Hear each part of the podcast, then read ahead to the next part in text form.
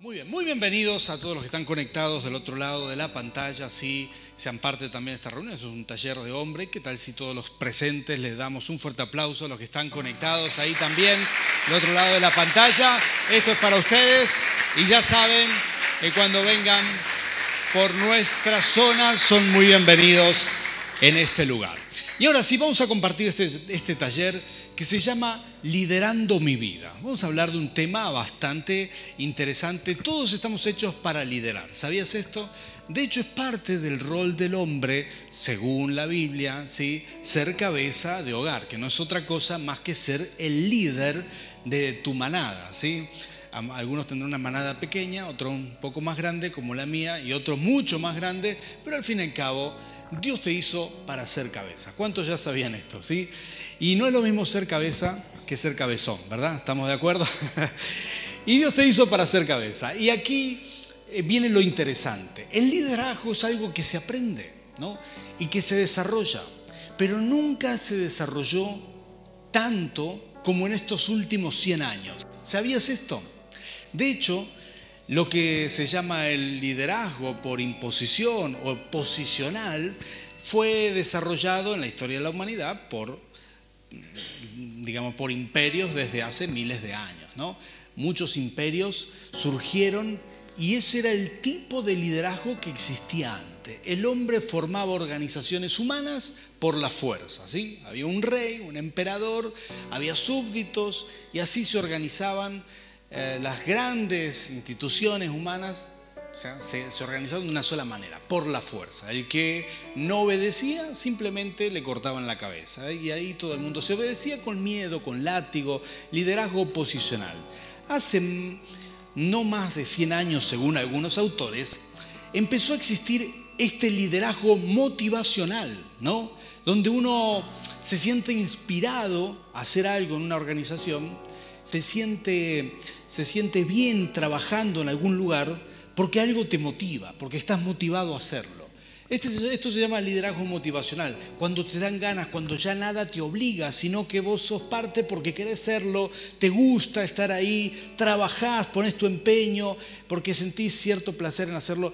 Y esto se empezó a desarrollar hace más o menos 100 años atrás y, viene en auge, ¿no? Nunca existieron tantas organizaciones humanas sin fines de lucro como lo hubo en estos últimos 100 años. Nunca existieron tan, eh, tantas organizaciones bien, o, o, empresas tan grandes, tan monstruosas como en estos últimos 100 años, ¿no? Y, y gobiernos tan bien organizados como en, en, estos últimos 100 años, porque la humanidad creció en lo que se llama liderazgo motivacional, capacidad organizativa, liderazgo, y yo creo que todos nosotros podemos desarrollar el liderazgo. Te va a ser muy útil para crecer en tu área de trabajo. ¿Cuántos de los que están aquí ya son jefes, son líderes? Ahora alguien aquí que me levante la mano, tiene gente a cargo, tiene unos cuantos, hay, perdón, hay unos cuantos que tienen gente a cargo. Bueno, son cosas que hay que aprender. Liderazgo motivacional. Hoy se habla más de salario emocional, ¿sí? que es esto de recompensar a la persona con palabras afirmativas. Eh, se habla mucho de esto porque la gente trabaja mejor, trabaja, desarrolla su labor mucho mejor en un lugar donde te sentís bien. Y esto es así, ya llegó para quedarse, se desarrolla cada vez más. Y yo creo que todos podemos desarrollar el liderazgo, ¿no? El liderazgo motivacional, por un lado, versus el liderazgo posicional, que es ese donde te, te, imponen un líder, vos tenés que obedecer, tenés que marchar parejito si no te cortan la cabeza. Bueno, eso ya cada vez está más en desuso, excepto en las fuerzas militares, de verdad que tiene que ser así, pero en el resto de las organizaciones humanas esto está prácticamente en desuso. Hoy se, espera mucho más de las organizaciones humanas. Y de esto yo te quiero hablar porque así como todos podemos crecer, ¿sí? Yo creo, y estoy seguro de esto, la palabra de Dios lo, lo dice, que podemos crecer mucho en el área del liderazgo. Pero para eso, para eso, hay que entender ciertas leyes espirituales. La Biblia dice, sobre poco fuiste fiel, algunos saben la otra parte, sobre mucho te pondré. Sobre poco fuiste fiel, sobre mucho te pondré. Parece que es Dios quien reposiciona a las personas. ¿Estás orando por tu trabajo? ¿Estás orando por crecer? ¿Querés avanzar en tu carrera? ¿Querés avanzar en tu vida personal? Es Dios quien te lleva al siguiente nivel. Esto dice la palabra del Señor. Puedes hacerlo por tus fuerzas, por supuesto, mucha gente lo hace así. Pero si querés milagros para tu vida, querés lograr cosas cuando otros no lo logran, entonces podés buscar en el Rey de Reyes que Él te hará crecer. Y esto dice la palabra del Señor, sobre poco fuiste fiel, sobre mucho te pondré. Es como que Dios está mirando qué estás haciendo ahora, justo antes de subir al siguiente nivel. Dios está viendo cómo te comportás, cuánto estás deseando crecer. Y, es como que Dios preparó la vida para rendir ciertos exámenes, ¿no? Y si lo rendís bien aquí, ahora, cuando todavía no tenés aquello que estás esperando, entonces accedes al siguiente nivel. ¿Te gusta rendir examen?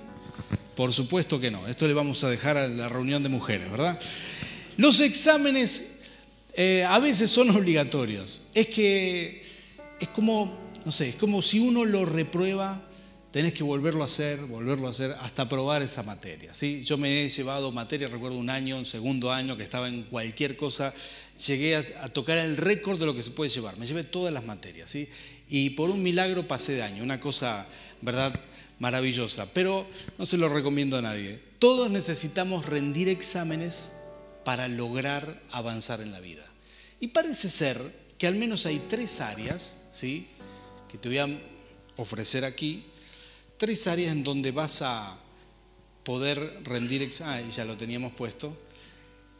Gracias, ahí lo volvemos atrás. Hay quizás tres grandes áreas en las que debemos rendir un examen, todos nosotros, para poder crecer en el liderazgo. Y en el liderazgo vas a avanzar, pero el primer liderazgo, antes de tener uno más grande, será el de tu propia vida. Liderar tus emociones, liderar tu vida, liderar, tu mundo interior. Este es el desafío que hoy te traigo y, el primer examen que rendimos en nuestra vida para luego Dios nos posicione, nos posicione a esferas superiores. ¿no? Y aquí va, en primer lugar, quizás lo primero, eh, la vida, lograr tener la vida emocional correcta. Esto es el primer examen que parece ser que Dios mira en la vida de las personas antes de posicionarlo. ¿sí? Tener esa vida emocional, su mundo interior o nuestro mundo interior equilibrado, ¿sí? estar nivelado en nuestras emociones. Y esto, aunque parece ser relativamente fácil, al final puede no, ser tan, tan sencillo, sobre todo en algunos momentos. En segundo lugar, la atmósfera correcta. ¿sí? A veces la gente falla por no tener a su lado las personas adecuadas, generan la atmósfera incorrecta, no sabe cuándo dejar las personas tóxicas, no sabe cuándo alejarse de los grupos que, que te hacen daño.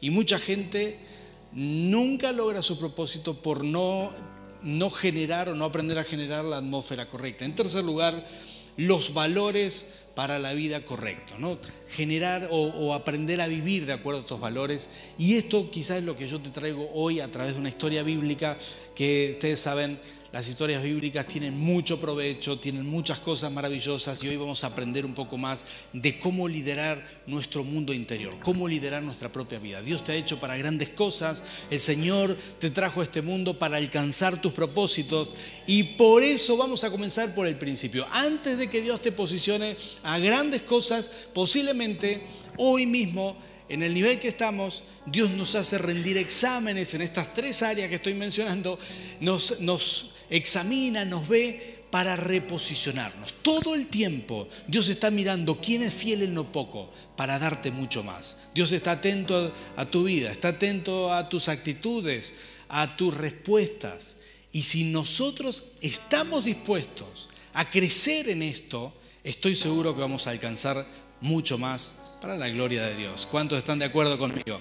Acá viene esta historia bíblica fantástica, maravillosa en realidad, del rey David. Ustedes saben que David fue un gran líder, fue un rey ¿no? para su nación, pero no solamente un líder posicional, ¿sí? de esto que hay que hacerle caso, porque si no te cortan la cabeza, ese era Saúl, ¿sí? era otro líder, el rey anterior.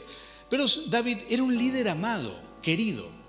Curiosamente, hay competencias en el ejército de Israel hasta el día de hoy que tienen el nombre del rey David. ¿sí? Una de ellas es la competencia del tiro con la onda, ¿sí? en honor al rey David, el gran general del ejército de Israel de aquellos tiempos. Hasta el día de hoy el ejército israelita honra a sus líderes. Un líder muy amado, una persona eh, que, yo en lo personal admiro muchísimo y de lo cual aprendo muchas cosas. Pero David no nació em, en una casa, digamos, impulsados por sus padres para liderar una nación. No, no, no. Él era el último de sus hermanos, ustedes conocen la historia, era el último y posiblemente esto dicen las malas lenguas, hijo de, su padre fuera del matrimonio, es decir, con una concubina por ahí. Entonces lo tenían poco relegado. A la hora de ungir al siguiente sucesor, el Espíritu Santo mandó a Samuel a la casa de Isaí, el padre de David, y ellos él presentó primero a todos sus hijos del matrimonio, pero Dios le dijo, no, no, no, hay uno más por ahí que está cuidando las ovejas, hay uno más que yo estoy viendo. Como te dije antes, Dios está viendo las actitudes, Dios está, Dios está viendo al que quiere crecer, al que quiere avanzar, al que quiere ir por más. Dios tiene sus ojos atentos, aunque te hayan escondido, te hayan metido por allá, aunque no estés trabajando en el lugar que te guste, aunque te parece que estás muy abajo en la vida, Dios te ve. ¿Cuántos dicen amén a eso?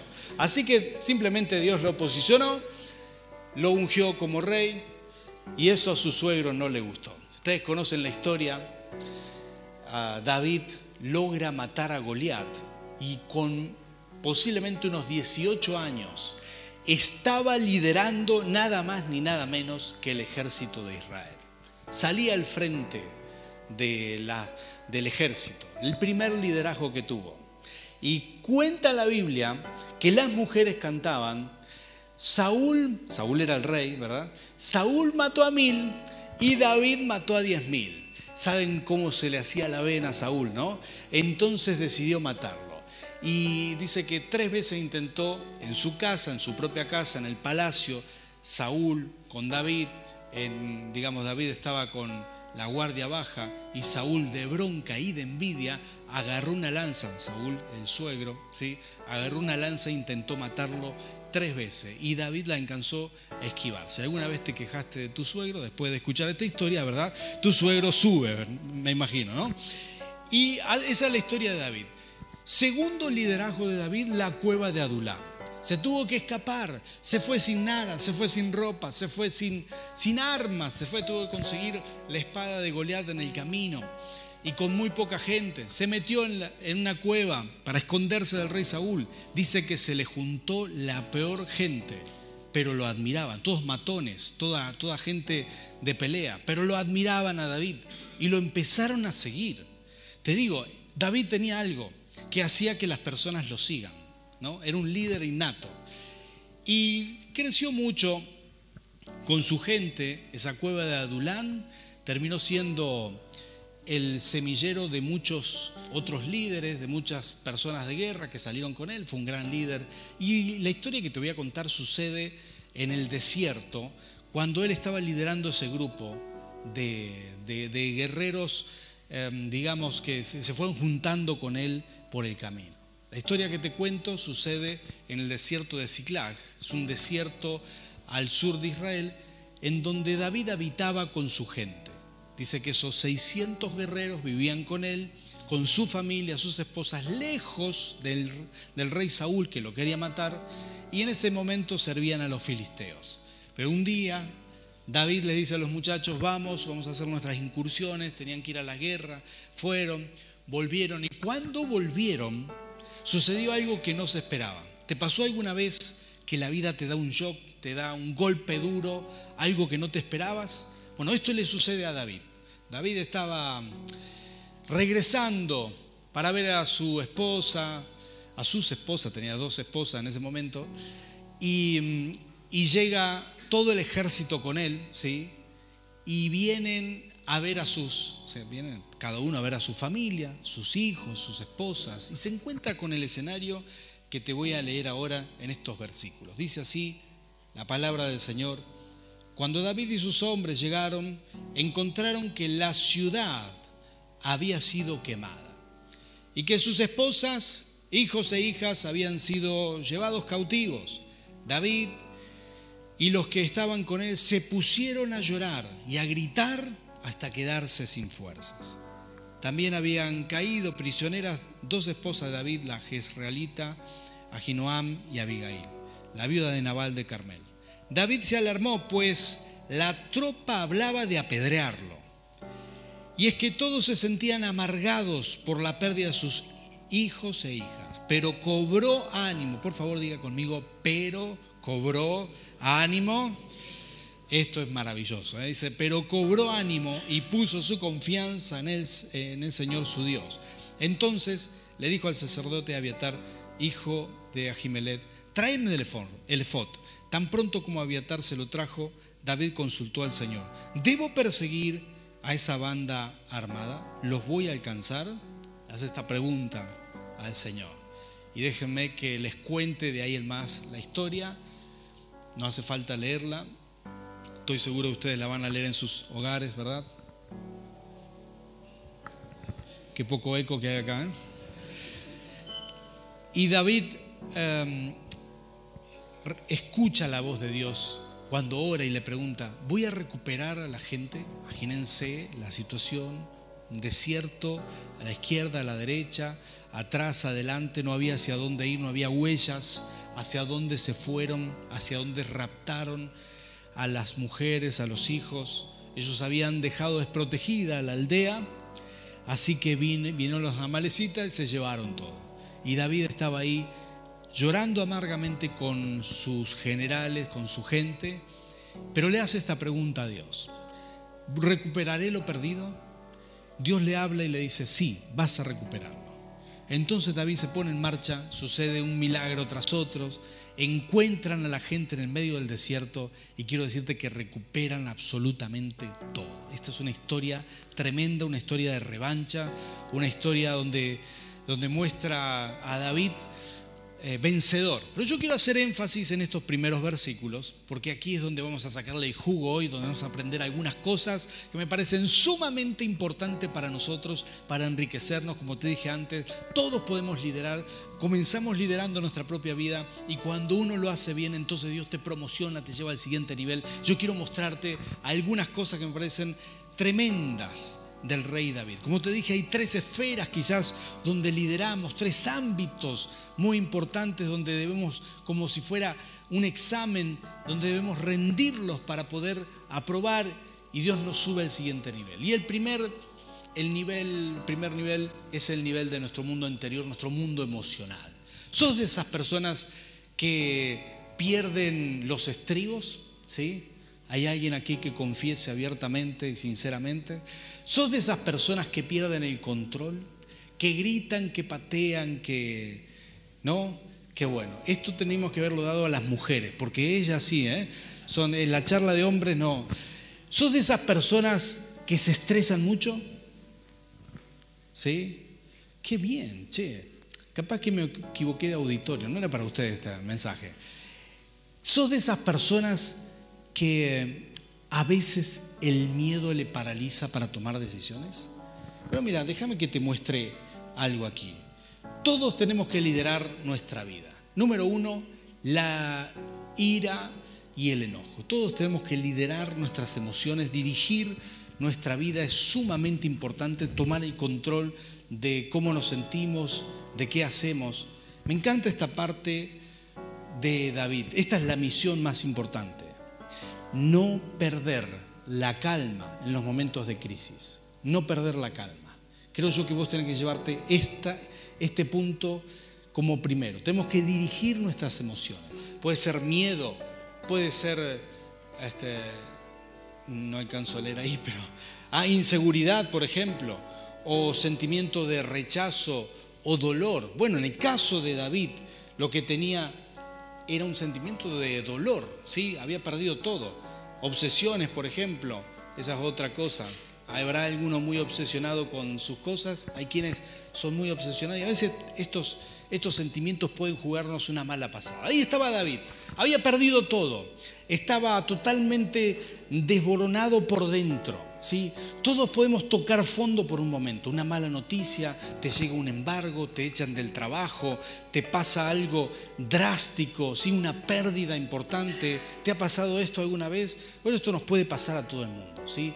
Yo he atendido gente, gente destruida, gente totalmente eh, abatida por los embates de la vida. ¿no? He atendido personas que han sufrido eh, estafas grandiosas, he atendido personas que han sufrido infidelidades, he atendido gente que ha sufrido el rechazo de su propia familia. Bueno, ¿cómo levantarse después de esto?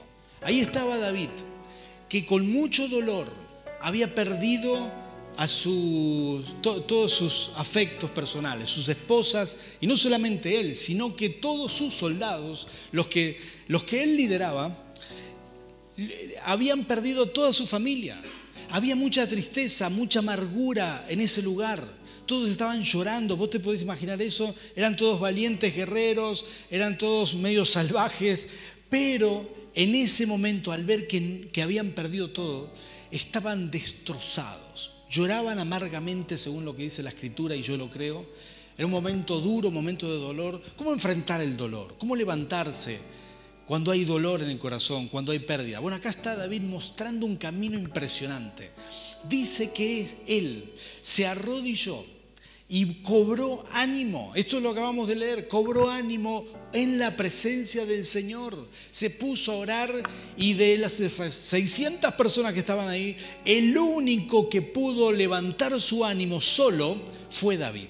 El único, el único, el único que buscó al Señor, que dobló rodillas y que, y que cobró ánimo. Esto dice la palabra, lo hemos leído en los versículos anteriores, cobró ánimo en oración. Yo creo que esta es la clave que, bueno, este es el objetivo.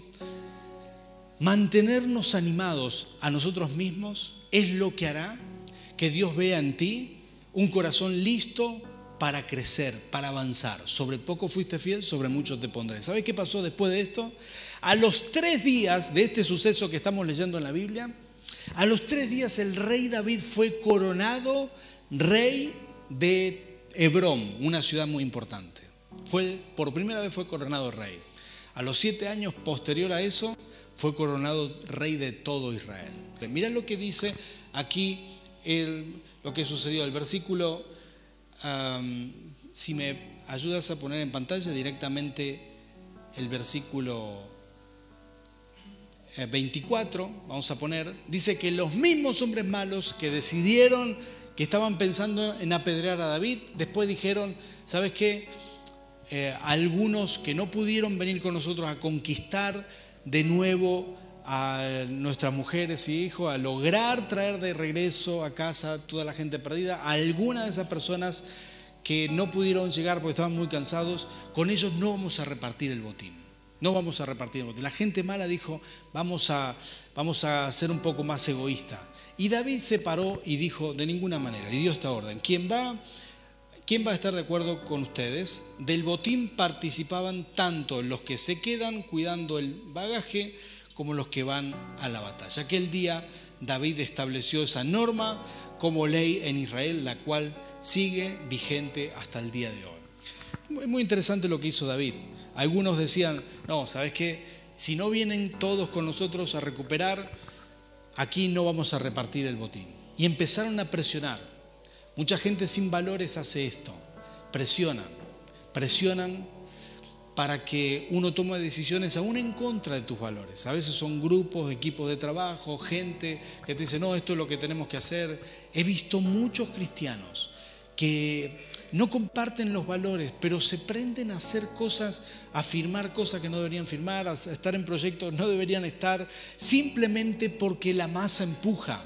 Dios te llama a ser de los líderes que lideran primero su propia vida. Dios te está viendo en cada decisión.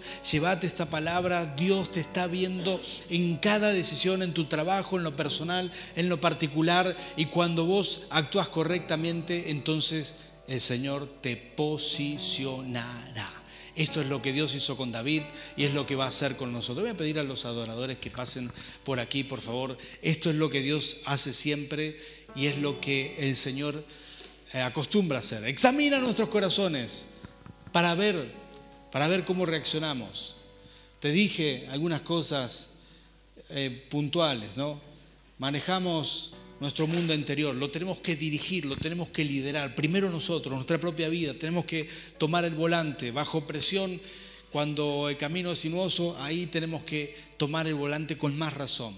También necesitamos liderar no solo nuestras emociones, sino también nuestra atmósfera, dirigir nuestra atmósfera y también nuestros valores. Cuando uno aplica el liderazgo primero a su propia vida, cuando decidimos liderar nuestra propia vida, entonces fácilmente Dios nos, promocionará para mucho más. Sobre poco fuiste fiel, sobre mucho te pondré. La verdad que para mí la Biblia es muy clara con algunas cosas. Yo quiero desafiarte hoy a tomar decisiones sabias, decisiones con el Señor. No todo el mundo deja entrar a Dios en su vida. Esto es impresionante. No todo el mundo deja Deja que Dios opere las cosas más importantes. Demasiada gente se equivoca, pero vos sos hijo de Dios. Tenés más recursos que el resto. El Señor te llama a ti para grandes cosas. Y a veces es difícil creerlo, difícil creer que, que uno está hecho para más. Y aquí es donde viene el verdadero rompimiento, la fe, creer que Dios ha, pensado en ti, que tus propósitos son grandes. Quizás estás acá y Dios cree más en ti de lo que vos mismo crees. Quizás Dios tiene proyectos para vos, ministerio, negocios, posibilidades. Y a veces basta con que vos te decidas a mirar para adentro y a gestionar lo que te falta, a estar listo, preparado. No se trata de esperar que el Señor nos dé algo sin hacer un esfuerzo, porque la salvación es gratis, pero la unción se paga con nuestra transformación. La unción se logra con nuestra transformación. Por eso yo quiero orar por ti y pedirle a Dios que Él te bendiga en esto. Pedirle al Señor que Él te desafíe hoy a crecer, a gestionar tu vida, a lograr tener el control, a ser de esas personas que no se molestan tan rápido, esas personas que logran vencer los miedos, la ira, el enojo, eh, el dolor, poniéndose de rodillas ante la presencia del Señor. Hacer de esas personas que logran manejar su atmósfera y aún de esas personas que logran vivir de acuerdo a sus valores, doblando nuestras rodillas delante del Señor. Tal cual como lo hizo David. Para mí es un líder de los que más admiro en las escrituras. Y considero que vos y yo podemos aprender mucho de eso. Te voy a animar a que te pongas de pie. Y si me acompañas en esta oración, vamos a clamar juntos al Señor. Bendito Rey, Señor, estamos aquí, listos para buscar tu presencia, rendirnos a ti. Señor, yo quiero hacer una oración especial. Quiero hacer una oración especial por cada uno de los que están presentes aquí, Señor.